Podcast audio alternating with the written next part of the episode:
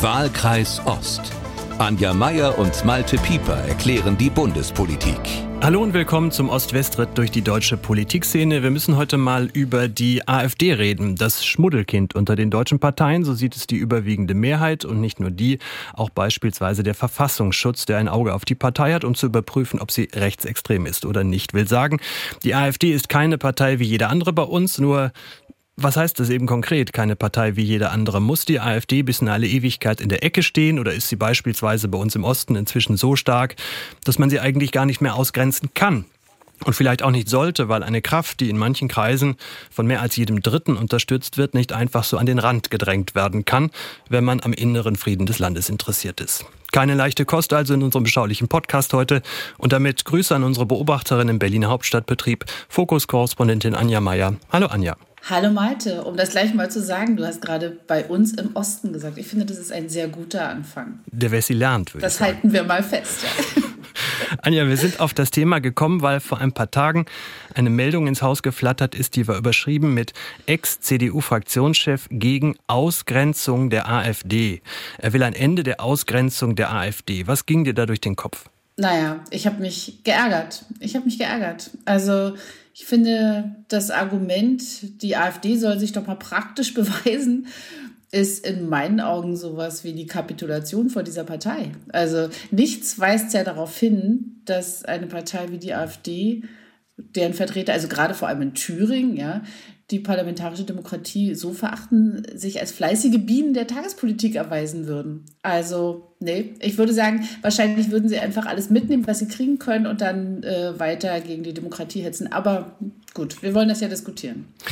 Das Besondere an der Meldung in gewisser Weise ist ja, dass der, der dafür einen anderen Umgang möglicherweise mit der AfD plädiert, der hat der AfD indirekt zu verdanken, dass er schon vor über zwei Jahren alle seine landespolitischen Führungsämter verloren hat, also indirekt der AfD zu verdanken. Er ist also von der AfD ein gebranntes Kind. Die Rede ist von Mike Moring, Landtagsabgeordneter der CDU in Thüringen, davor lange Generalsekretär seiner Partei, dann Partei- und Fraktionsvorsitzender hier im Freistaat. Wir zeichnen in Erfurt auf.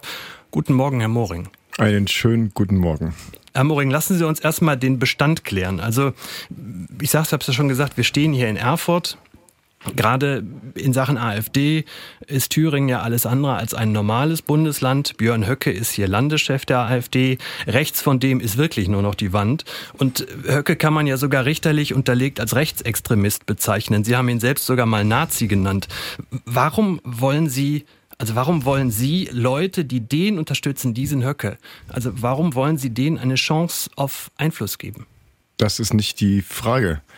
Ich glaube nicht, dass ich mit meinem Interview, was ich in dieser Woche der Funke Mediengruppe gegeben hatte, bei denen es vor allen Dingen in dem Interview um die Zukunft der CDU und meine Rolle darin ging, ähm, nicht den Einfluss von Björn Höcke definieren wollte, sondern der Eindruck und die Frage ursprünglich war, was kann, macht die CDU falsch, warum die AfD in Thüringen so stark wird? Das war die Ausgangsfrage. Die steht nicht mehr so im Interview drin, weil das Gespräch sich auch dann noch ein Stück intensiver entwickelt hat. Aber diese Frage habe ich so beantwortet, dass ich gesagt es liegt nicht nur an der CDU, dass die AfD im Osten und besonders in Thüringen so stark ist, sondern es ist insgesamt eine Frage unserer Gesellschaft, wie gehen wir mit dieser Partei um? Und da ist eben die ganz auch genaue Frage, geht es um Abgrenzung oder geht es um Ausgrenzung? Und ich glaube, die CDU, die für sich ja selbst sehr klar beantwortet hat, parteipolitisch, dass sie sich so stark von der AfD abgrenzt, dass es keine Zusammenarbeit gibt, hat diese Frage für sich, für andere Parteien auch klar beantwortet. Aber das ist noch nicht die Antwort, ob man sie auf der parlamentarisch repräsentativen Ebene wirklich ausgrenzen kann und sollte. Und darüber müssen wir mal reden. Aber jetzt äh, konkret. Sie sagen, wir wollen, sie soll, die AfD sollte nicht mehr so ausgegrenzt werden wie bislang. Also es gibt anders als in Sachsen oder in Brandenburg beispielsweise, in Thüringen zum Beispiel keinen blauen Landtagsvizepräsidenten mehr. Aber die AfD ist in allen, äh, ist in den wesentlichen Ausschüssen vertreten. Die AfD stellt ja sogar den Vorsitzenden des Justizausschusses äh, in Thüringen mit Stefan Möller, das ist der Landesvorsitzende neben Björn Höcke der AfD, quasi seine rechte Hand. Also da darf die AfD schon federführend und Justiz ist ja nun alles ein alles entscheidendes Gremium. Da ist die AfD vertreten. Die AfD stellt in Thüringen beispielsweise den Ausschuss, äh, den Vorsitzenden des Wirtschaftsausschusses auch. Also sie ist doch überall abgebildet, bis auf einige wenige Stellen. mir ist deshalb noch nicht klar, Herr Moring, warum Sie sagen, erstens, äh, offenbar grenzen wir Sie noch zu sehr aus, wo, wo, was sich dann aus Ihrer Sicht tatsächlich ändern sollte. Weil genau ähm, der Opfermythos, den die AfD pflegt und äh, sozusagen damit überdecken kann, ihre inhaltlichen Schwächen oder auch sogar ihre parlamentarische Faulheit, äh, die kann sie durch diese vermeintliche Ausgrenzungsstrategie äh, sozusagen damit alles überdecken. Und Aber der Punkt ist eben, dass wir, dass wir im Landtag in jeder Sitzung seit Beginn dieser Wahlperiode im Jahr 2019. Also wir reden nicht über Posten, sondern wir reden über Umgang miteinander. Ja, mir geht es nicht um die Posten für die AfD. Es wird, ich lese immer davon, wir wollen die Brandmauer einreißen, es gäbe Lücken in dieser Mauer zur Abgrenzung zur AfD und jetzt will, wollen CDU-Politiker AfD-Politiker wählen. Überhaupt nicht, das ist überhaupt nicht der Fall. Sondern es geht um diese Frage, was muten wir uns sozusagen im parlamentarischen System zu. Wir sind doch als Abgeordnete des Volkes gewählt, um Arbeit zu machen, die Probleme des Landes zu lösen und die Probleme der Menschen anzupacken und diese zeigen, sie können dieser Demokratie vertrauen. Wenn wir aber in jeder Landtagssitzung über Stunden, donnerstags, freitags, Monat für Monat formelle Wahlgänge machen, dort kandidieren jedes Mal aus Provokation auch, aber aus ihren parlamentarischen Anrechten heraus AfD-Politiker, die werden jedes Mal nicht gewählt in Gremien, die auch nie jenseits der parlamentarischen Kontrollkommission liegen, fallen dort durch, dann Freitag wird es wiederholt, ein Monat später wird es wieder wiederholt. Wir verschwenden Stunden an Arbeitszeit wo wir uns nicht um unsere Arbeit kümmern können, sondern nur diese Fragen lösen. Und, ich, und das führt genau zu diesem Opfermythos, den die AfD pflegen kann, weil sie zeigen kann, siehste, egal wen wir aufstellen, wir werden nicht gewählt. Darf ich mich da mal kurz Gerne. Ich, äh, also, Herr Moring, ich höre Ihnen ja hier wirklich äh, interessiert zu. Ich, ich stelle hier so eine Art wie so eine Art Zickzacklauf äh, fest, den Sie hier hinlegen. Ich meine, was, äh, das kann schon sein, dass Sie genervt sind. Das kenne ich hier in Berlin aus dem Bundestag auch, wo ja auch die AfD immer äh, ins Präsidium will. Ja, übrigens auch erfolglos. Äh, was wäre denn sozusagen die das, äh, der, der Benefit, ja, also was äh, Sie, Sie sagen, Sie, also im Grunde sagen Sie doch gerade, wir helfen denen, damit sie sich nicht so als Opfer fühlen müssen. Das finde ich einen ganz seltsamen Angang. Sie sind äh, doch Mitglied der CDU-Fraktion, so viel ich weiß.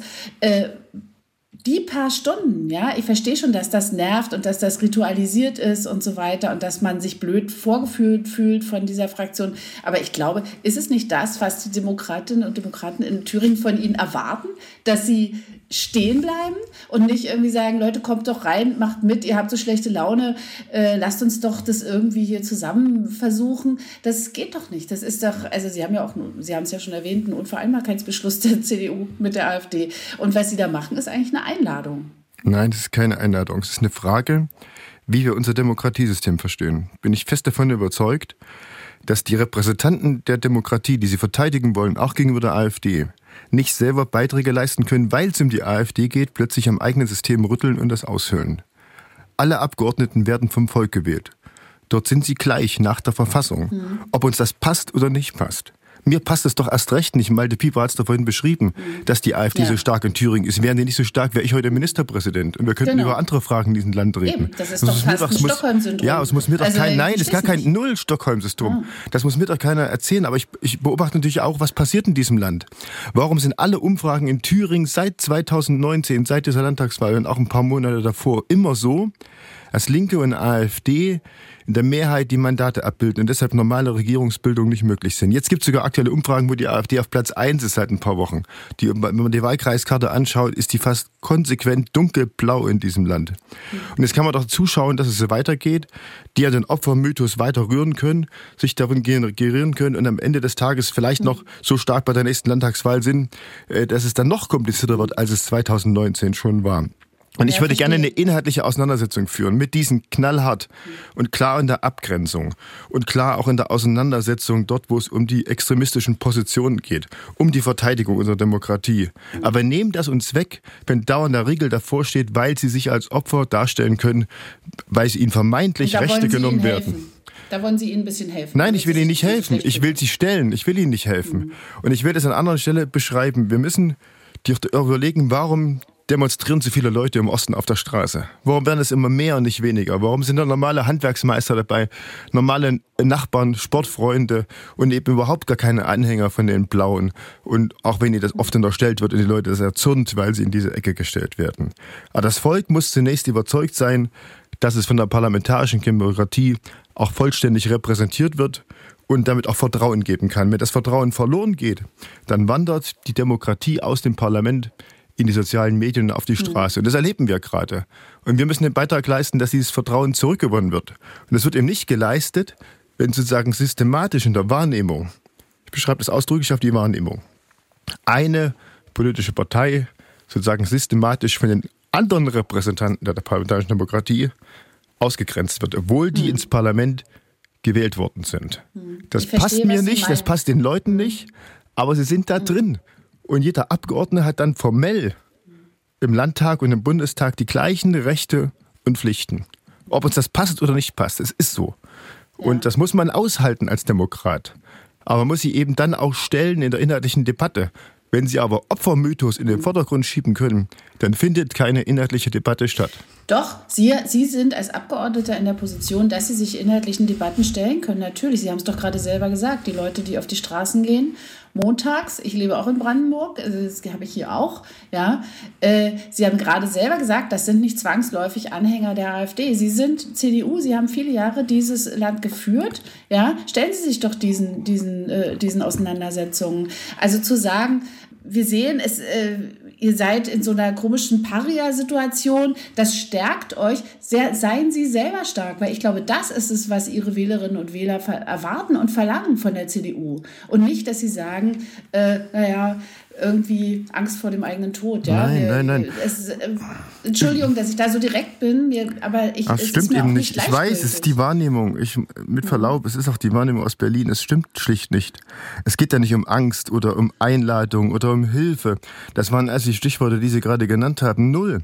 Da geht es nicht um Björn Höcke stark zu machen. Da geht es nicht darum, die AfD einzuleiten, um die Brandmauer einzureißen. Never, never, never. Überhaupt nicht. Mhm. Ist überhaupt nicht mein Gedanke dabei. Es geht aber auch nicht um die Frage. Passieren. Nein, überhaupt nicht. Überhaupt, es ist nicht die Frage, sondern es geht darum, wie wird Politik wahrgenommen? Und ganz wichtig für Politik, auch wenn wir als Politiker immer auch anders denken, es kommt zuerst auf den Empfänger der politischen Botschaft an oder des, des politischen Handelns. Es kommt nie auf den Aussender zuerst an. Und wahrgenommen wird in der Bevölkerung, dass da eine Partei, die zum Teil über 20 Prozent der Mandate bekommen hat, ausgegrenzt wird. Und mehr wird gar nicht mehr geschaut. Und dann kriegen die noch mit, dann kommen Abgeordnete, wie die äh, Abgeordnete aus der SPD-Fraktion im Thüringer Landtag, Dorothea Marx, die dann auch noch sagt, jetzt müssen wir die Partei verbieten. Ich finde, das sozusagen ein Ausdruck von trauriger Hilflosigkeit, wenn äh, Demokraten nichts anderes einfällt, als zunächst aus politischen Erwägungsgründen zu sagen, da ist eine Konkurrenzpartei, die passt mir nicht, die müssen wir jetzt verbieten. Und macht am Ende die AfD noch stärker.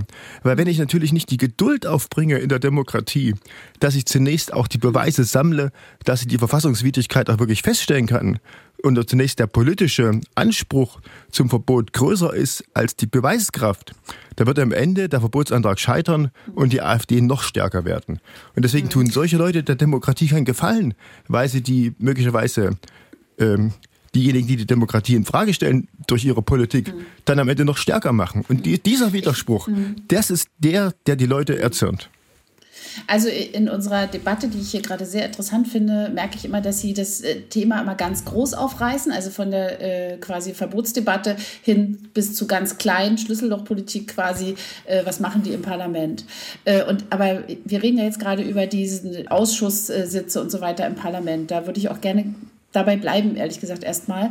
Also, was mich interessiert, ja, wenn Sie sagen, äh, angenommen, es gibt jetzt eine, eine, Landtagssitzung und dann wird gesagt, okay, wir, wir wählen die halt ins PKG und wir wählen die halt auch in, ins Präsidium. Was ist dann gewonnen? Also, ich würde es gerne ein bisschen vom Ende her mal bedenken, ja. Äh, glauben Sie im Ernst, dass äh, AfD-Abgeordnete sich dann von ihren rassistischen und fremdenfeindlichen Überzeugungen abwenden, weil sie jetzt mehr Arbeit haben? Nein, also, überhaupt nicht. Äh, Politik ist doch keine Besserungsanstalt. Also, diese, diese Partei ist antidemokratisch. Die meint Sie, Herr Moring. niemand sagt, weil AfD-Abgeordnete plötzlich in Ausschuss sitzen oder Schriftführer im Präsidium äh, der Sitzungsleitung eines Parlaments sitzen, dass sie dann plötzlich ihre extremistische Gesinnung, die einzelne von denen haben, dann ablegen würden. Natürlich nicht, überhaupt nicht. Darum geht's auch gar nicht. Es geht darum, nochmal, wie wenden wir unsere eigenen Regeln in der parlamentarischen repräsentativen Demokratie an? Lassen wir Politik abwandern aus dem Parlament in die sozialen Medien auf die Straße? Oder sehen wir nicht, dass das Parlament der geeignete Ort ist, in geordneten Bahnen mit demokratischen Verfahrensregeln sozusagen aufzudrängeln, dass der politische Diskurs genau in diesem Korsett, in diesem Rahmen stattfindet? Und das heißt eben auch, man kann Abgeordnete sanktionieren. Man kann sie selbst von der Sitzung ausschließen, wenn sie sich sozusagen gegen die Regeln wählen. Man kann Gewählte wieder abwählen, wie es auch schon im Bundestag bei dem Abgeordneten Brandner von der AfD im Justizausschuss auch vorgekommen mhm. ist, richtigerweise. Und all diese Fragen kann man machen sie haben auch erzieherische Wirkung. Das heißt nicht, ob das bei der AfD wirkt, aber man wird es nicht sehen können, wenn man es nicht erfährt. Mhm. Und das lässt sich alles nicht erzwingen, aber ich glaube, dass die politische Konkurrenz der AfD sich keinen Gefallen tut, wenn sie im Parlament den Wählerwille, der vorher durchs Volk bei Wahlen ausgedrückt wurde und eben auch dieser Partei einen Fraktionsstatus ermöglicht hat, wenn man dann nach dem Wahlergebnis im Parlament versucht, als Konkurrenz sie dort kleiner zu machen, als sie der Wähler vorher gemacht hat. Kann ich das, mal, ja. darf ich mal einmal Nein, bei euch dazwischen greifen? Ich würde nämlich mal, spannend, ja, ja, ich würde nämlich ja. Mike Morin gerne mal fragen, inwiefern da auch bei ihm oder bei seiner Partei möglicherweise ein Lernprozess stattgefunden hat. Ähm, weil ich bin vor ungefähr 20 Jahren in dieses Bundesland äh, gekommen als äh, junger Journalist, äh, geboren im Westen, in Leipzig studiert. Das heißt, wir reden über das Jahr 2003, da verfolgte die CDU über die absolute Mehrheit in diesem Land und hatte 51 Prozent. Es gab noch zwei andere Fraktionen, die SPD und die PDS. Und ich erlebte also als Wessi, der im Osten mit sozialisiert ist, wie Leute der CDU, die noch mit SED-Leuten zusammen im Rat des Bezirkes gesessen haben, zusammen in der Nationalen Front diese DDR mitverwaltet haben, aber getan haben, als ob sie die nicht kannten, denen nicht die Hand gegeben haben, den PDS-Leuten und sie als absolute Paria in die Ecke gestellt haben. Also die auch noch zudem noch eine gemeinsame Vergangenheit hatten. Ähm, das ist dann immer weiter aufgeweicht im, im Laufe der Jahre, aber man hat das ja schon mal mit der PDS durchexerziert, diese Nummer, mhm. wir, wir, schieben sie an die Seite. Deshalb ist einfach die Frage an Mike Moring, ähm, man sieht ja heute, dass die PDS, also die Linkspartei, sogar den Ministerpräsidenten stellt in diesem Land. Ist dieser Gedanke, wir müssen es irgendwie anders machen, auch die Erfahrung dessen, dass das schon einmal nicht funktioniert hat? Ich meine, wir beide kennen uns ja tatsächlich diese ganzen 20 Jahre und haben diesen Prozess auf unterschiedlicher Seite als Journalist und als Parlamentarier beobachtet und mitbegleitet. Naja, zunächst weiß ich nicht, ob es mit der, mit der PDS-Linke vergleichen kann. Glaube ich nicht, weil von Anfang an jetzt bei der AfD der Verdacht auch sozusagen mitschwingt, äh, dass diese Partei eben nicht auf dem äh, Boden des Grundgesetzes steht und deswegen ja auch sozusagen wie hier in Thüringen der Verdachtsfall äh, dazu reicht, äh, Alles dass richtig, aber auch bei der die PDS damals gab es ja. die Ausgrenzung, es gab die Frage, darf man die in parlamentarische Kontrollkommissionen lassen? Äh, all das gab ja, es ja. Ja, ist ja viele Jahre auch nicht gemacht worden, genau aus den äh, Gründen. Ja, ja, und trotzdem sehe ich nicht, dass es sozusagen aus der Erfahrung mit dem Umgang mit der Linken jetzt äh, sozusagen die Debatte um die äh, Umgang mit der AfD gibt, der kein nicht eine Frage des Umgangs sein soll, wo die CDU sich besser oder irgendwie näher verhält zur AfD nochmal, sondern es geht wirklich ausschließlich um die Frage, wie gestalten wir selbst unser parlamentarisches Demokratiesystem aus? Hüllen wir es aus, weil wir eine Partei ausgrenzen wollen?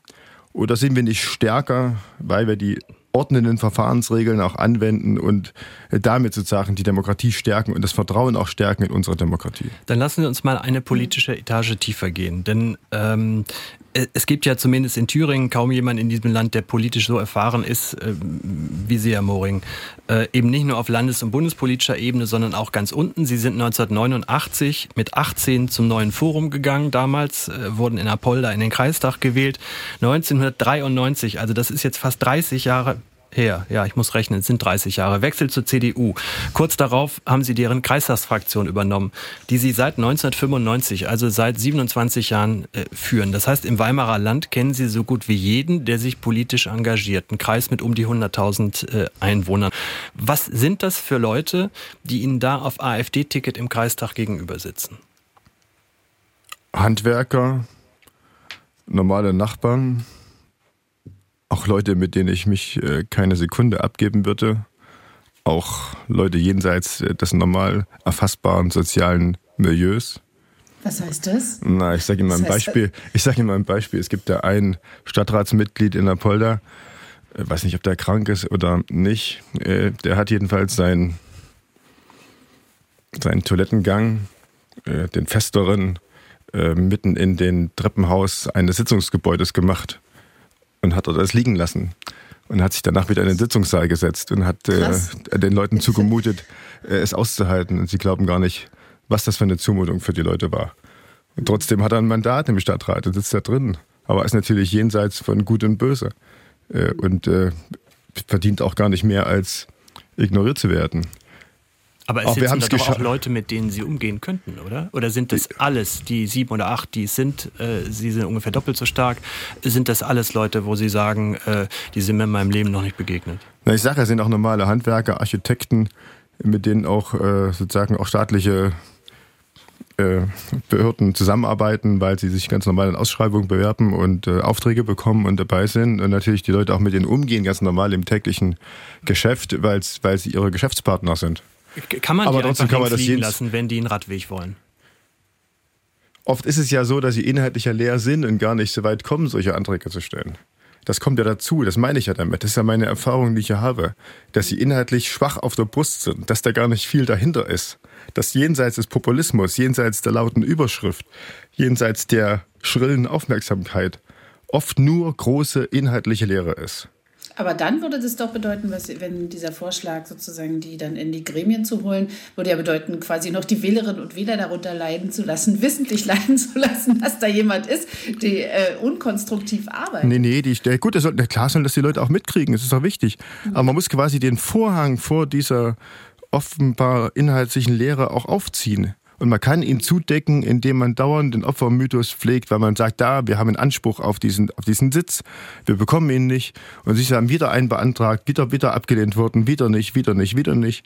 Und da bleibt der Vorhang zu und, und zeigt gar nicht das, was dahinter eigentlich wirklich Wahres dasteckt. Aber ich will Ihnen mal noch eine, so eine schizophrene Widersprüchlichkeit aus dem Thüringer Landtag nennen. Da gibt's die Abgeordnete Tosca Kniese, die war bei der AfD-Fraktion, sitzt mit AfD-Mandat im Thüringer Landtag, hat dann sich mit der Fraktion überworfen, ist ausgetreten und sitzt in, neuen, in einer neuen parlamentarischen Gruppe Bürger für Thüringen.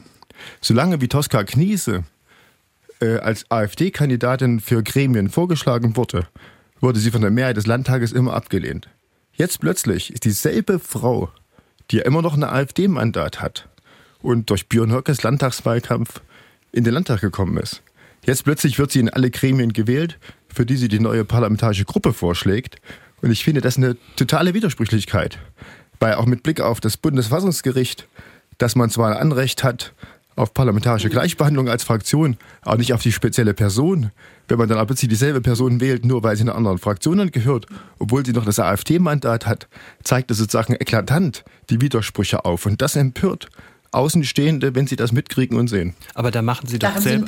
Da, aber da machen sie doch ich selber auch mit. Also ich will doch eines hinterher schieben. Es ist ja nicht immer nur eine Frage der CDU, ob die CDU mit AfD-Leuten in den Kommunalparlamenten zusammenarbeitet. Äh, es gibt SPD und Linke, die mit AfD zusammen abgestimmt haben, FDP und Grüne in Ostdeutschland. Also es ist alles gar keine, es ist alles gar keine Frage. Aber ich will was anderes äh, hin, auf was anderes hinaus, Herr Moring.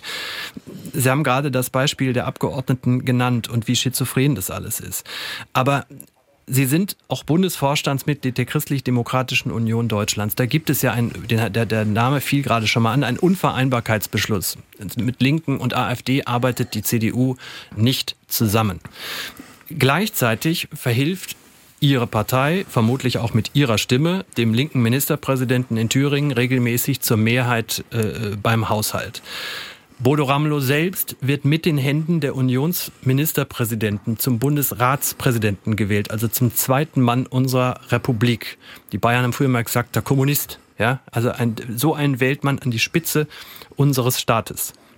Wie geht das alles? Also das ist doch genauso schizophren. Auf der einen Seite sagen sie, wir wollen mit so Linke und Recht, Rechtsaußen nichts zu tun haben. Und wenn man dann an anderen Positionen hinguckt, wird es doch gemacht. Also sie nähren doch auch diese Schizophrenie, oder nicht? Nee, als Bundesratspräsident wird man ja nicht gewählt, sondern die Bundesratspräsidentschaft wandert jedes Jahr von Bundesland zu Bundesland. Und das heißt, wenn irgendwann ein AfD-Ministerpräsident irgendwo ist, haben wir einen AfD-Bundesratspräsidenten. Also man muss das ja nicht machen. Also ich sehe erstens nicht, dass es äh, irgendwo einen AfD-Ministerpräsident geben wird, auch nicht im Osten. Ähm, und ich beschreibe nur den Vorgang, den ich nochmal sozusagen ordnen wollte, dass Sie gesagt haben, äh, CDU-Ministerpräsidenten wählen einen Linken zum Bundesratspräsidenten. Das ist kein Wahlakt, sondern ist ein formeller Akt, der stattfindet, in dem die Bundesratspräsidentschaft jedes Jahr von Bundesland zu Bundesland wechselt und, und der amtierende sagen, Ministerpräsident genau das dann repräsentiert. Ganz so hilflos ja. sind die Ministerpräsidenten auch nicht. Man hätte ihn nicht wählen müssen. Das steht ja nicht im Grundgesetz, dass man ihn wählen muss. Aber lassen wir das jetzt mal. Wir waren ja bei der Frage, ob das nicht, weil Sie sagen immer, es kommt auch auf den Empfänger der Botschaft an, ob Leute sowas nachvollziehen können. Ja, zumindest sehen die Leute in Thüringen, dass die rot-rot-grüne äh, Konstellation keine eigene Mehrheit hat und darauf angewiesen ist, dass sie in einigen Fragen die Zustimmung kriegen muss von Oppositionsfraktionen, äh, damit sie die Dinge politisch auf den Weg bringen kann.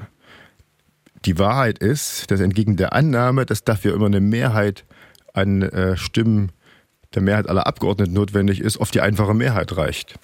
Und äh, das wird im politischen Diskurs auch ganz schön in Thüringen sozusagen vernebelt, indem der Eindruck entsteht, es müssten immer CDU-Fraktion oder Teile der CDU-Fraktion zustimmen, damit Rot-Rot-Grün eine Mehrheit hätte. Das braucht sie im Wesentlichen nicht.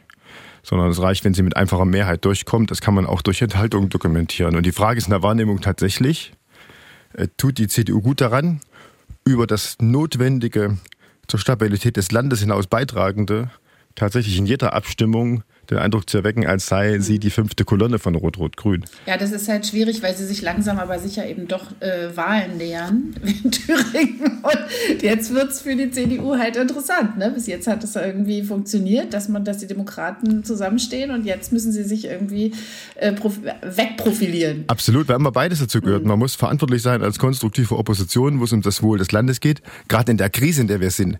Da hat natürlich niemand Verständnis, wenn politische Parteien sich jetzt um des politischen Streiten äh, um ideologische Fragen möglicherweise und nicht die Probleme der Leute lösen. Die spüren, manche haben Existenzängste, manche haben wirklich Sorge, wie geht es um die Zukunft ihrer eigenen Familie weiter.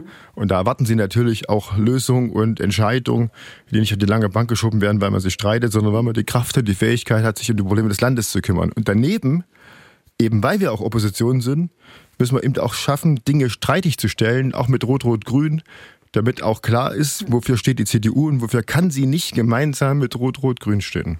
Und tatsächlich, das ist mit Blick auf Landtagswahlen ganz entscheidend, dass dieses Streitigstellen von inhaltlichen Fragen auch sozusagen dokumentiert wird. Ja, aber wenn ich da, ich, Entschuldigung, ich muss nochmal zurückkommen auf das, warum wir eigentlich ja. uns hier heute treffen, ja. Äh, ist eine, kann eine Antwort darauf sein, auf, also sich profilieren zu wollen, völlig zu Recht, das ist halt äh, Parteipolitik und Wahlkampf, aber kann es sein, dass man dann sagt, wisst ihr was, wir vertun unsere Zeit immer mit diesen Abstimmungen über die AfD, wir lassen die mal rein. Also äh, wir sind ja hier Wahlkreis Ost, ja, und äh, Herr Moring und ich, wir kommen aus der DDR, ja. Also wir haben so eine Erfahrung, jetzt Achtung, jetzt wird es ein bisschen kompliziert und mhm. widersprüchlich, man muss ein bisschen mitdenken, aber die DDR hat sich ja als antifaschistischer Staat verstanden und da war, glaube ich, auch viel Pose dabei, das wissen wir alle. Aber das Leid und den Schmerz, den wir als Deutsche über die Welt gebracht haben, das haben wir doch wirklich aufrichtig verstanden und bedauert. Und nie wieder, das war ja keine Floskel. Und jetzt, 90 Jahre später, stehen die Rechtsextremisten im Parlament ja, und wollen in wirklich wichtige Posten rein. Und die demokratischen Parteien sagen, ach, kommt mal rein, äh, macht mit, das, das zeigt mal, was ihr drauf habt. Das, das nee. krieg ich in meinen Kopf nicht rein. Nein, nein ja, ich will das, Und ich erwarte können, auch von so, einer, von so einer Partei wie der CDU, dass sie da steht. Das, das, tut sie auch. Aber nochmal, ich will das nochmal ausdifferenzieren. Erstens, das nie wieder gilt für die Shoah und alles darum herum, für das Leid, mhm. was auf die Welt gekommen ist. Das gilt grundsätzlich und wer das nicht in Herzen trägt, ist auch kein Demokrat. Das will ich gerne auch nochmal unterstützen, weil ich das eins zu eins genauso sehe wie Sie. Aber ich will nochmal an der Stelle gerne nochmal sozusagen aufnehmen, Ihre, Ihre Worte, indem Sie sagen, die wollen da rein. Mit Verlaub. Die sind, da, sind, die sind drin. Ja. Ja. Das, das, passt uns wahrscheinlich beiden ja. nicht. Die sind da drin. Und jetzt kommt es darauf an, hat die Gemeinschaft der anderen demokratischen Parteien, tut sie gut daran, dass die Wähler, die die anderen da reingeschickt haben, die AfD, ob das denen passt oder nicht passt, sie sind drin, haben die dann drin das Recht, die anderen dann von ihren weiteren Rechten und Pflichten formell auszugrenzen, mhm. weil sie ihnen nicht passen. Und damit den Wählerwille, der eben sich seinen Ausdruck findet in den Mandaten der AfD, auch wenn das mir zuwiderläuft. Ob dann aber die anderen das Recht haben, genau die Sachen, die zweite Schritt zu machen, nee, aber lassen Sie jetzt nicht an den parlamentarischen Arbeiten teilhaben, weil wir entscheiden, Sie gehören da nicht rein. Und ich Sie glaube, ja ich, parlamentarisch mit. Ja, aber eben das nicht. Machen Sie ja, aber eben, weil Sie die Möglichkeit haben. Das ist ja ein Dilemma. Ich sage mal, was ein Kollege dieser Tage von Ihnen geschrieben hat. Ich teile das. Es ist ein Dilemma, was sich auch nicht ganz auflösen lässt, weil es auch für jedes Argument für und wider gibt. Das ist so. Aber, die, aber wir müssen abwägen, ob wir gut daran tun, dass wir die Entscheidung sozusagen der Wähler, dass die da drin sind, sozusagen jetzt wieder sozusagen verkürzen, weil wir sie nicht an jeden dieser Gremien teilhaben lassen. Ich mache nochmal gerne einen Unterschied, ich will das auch unterstützen, weil ich auch gelesen habe, Moring will jetzt AfD-Politiker wählen. Nee, will ich nicht, will ich gar nicht. Aber es macht einen Unterschied, es gibt bestimmte Gremien, wo einfache Mehrheiten notwendig sind. Da reicht es theoretisch aus, wenn die AfD ihre eigenen Leute wählt und der Rest des Parlaments das nicht unterstützt, sondern durch Enthaltung dokumentiert, dass er damit nicht einverstanden ist, aber, aber akzeptiert, dass die ein parlamentarisches Anrecht auf einen bestimmten Sitz haben. Dort, wo tatsächlich Mehrheiten notwendig sind, solche Zweidrittelmehrheiten, Verfassungsrichter zum Beispiel, da kann ich mir auch nicht vorstellen, dass diese Zweidrittelmehrheiten aktiv zustande kommen, äh, weil man auch wiederum keinen anderen Parlamentarier zumuten kann, jetzt unbedingt AfD-Politiker zu wählen, nur damit die ihren Sitz in dem Gremium kriegen. Da würde ich auch sagen, nein, das geht nicht. Aber überall dort, wo sie es aus eigener Parlamentsrepräsentanz bewerkstelligen kann, ohne die Zustimmung der anderen, dort sollte man das abräumen, damit man den Platz hat für die harte Auseinandersetzung und die inhaltliche Abgrenzung. Ich glaube, das ist kompliziert und es ist schwer, aber das macht doch die Stärke unserer Demokratie aus. Und die müssen wir führen, doch, wir müssen, da, wir müssen dafür kämpfen, das hilft nichts. Aber es gibt doch gar keine, finde ich, zwei, zwei Meinungen darüber, äh, wofür äh, die AfD-Abgeordneten diesen Einfluss nutzen würden. Doch nicht, um die Demokratie zu stärken. Auch doch nicht als Schriftführer im Parlament, ehrlich mit Verlaub. Das ist der naja, langweiligste Posten, das ist der langweiligste Posten, den man kriegt. Ah, das ist der langweiligste Posten, den man haben kann im, im, Parlament, ist der ja. Schriftführer, ehrlich mal. Ja, okay, und selbst da tut sich das Parlament schwer und, und, macht das nicht und äh, zeigt dann, die müssen das keine, nicht. Nein, das keine Geringschätzung gegenüber den, den äh, Ämtern im Parlament, wirklich nicht, Herr Moring. Okay. Echt nicht. Also das, nee, alles muss gemacht werden und äh, genau ja deswegen aber, aber selbst da aber selbst also, da werden sorry. sie ja nicht mehr gewählt verstehen Sie der Punkt ist doch wenn man schon wo soll der AfD Politiker mit extremistischen Ansichten bei der Schriftführeraufgabe irgendwo mhm.